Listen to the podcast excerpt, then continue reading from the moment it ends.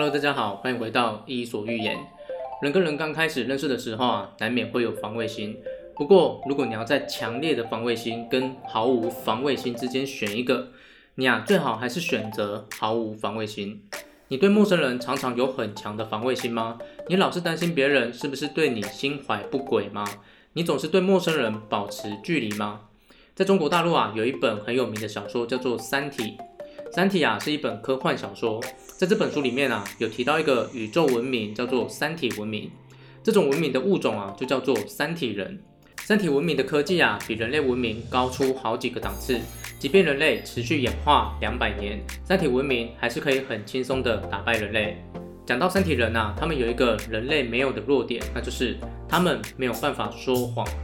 三体人的思想是完全透明的，也就是说，你嘴巴讲的就是你心里面所想的，完全无法隐藏。所以，三体人跟三体人之间啊，基本上不存在斗争，因为每个三体人的思想都是透明的，每个三体人对其他的三体人都是诚实的，内心毫无防卫的。如果有一天人类可以跟三体人一样，思想变得完全透明，那么会发生什么事呢？基本上啊，人跟人之间就会变得完全坦诚，你不会畏惧别人对你做什么坏事，因为对方的思想完全藏不住。也就是说，当人跟人之间完全不需要设防的时候，你跟别人的交流就会变得更容易。在中国大陆啊，有一个很有名的自制音频服务叫做得到 App，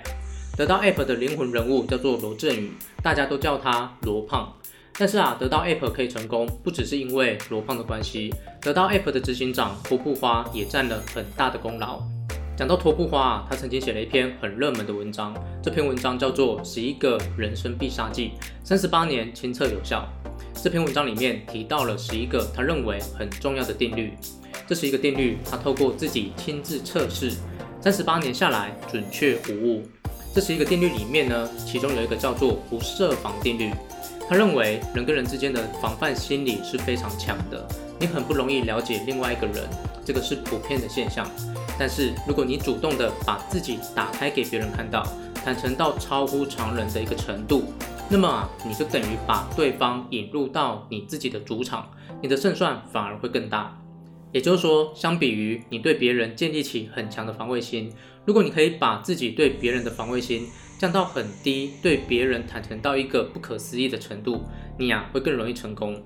人啊常常会拒绝别人进入自己的内心世界，这个是普遍现象。但是不设防定律传达的是，如果你可以在不会让别人伤害到你自己的前提下，对别人采取完全不设防的状态，你最后会发现你的人际关系会好到超乎你的想象。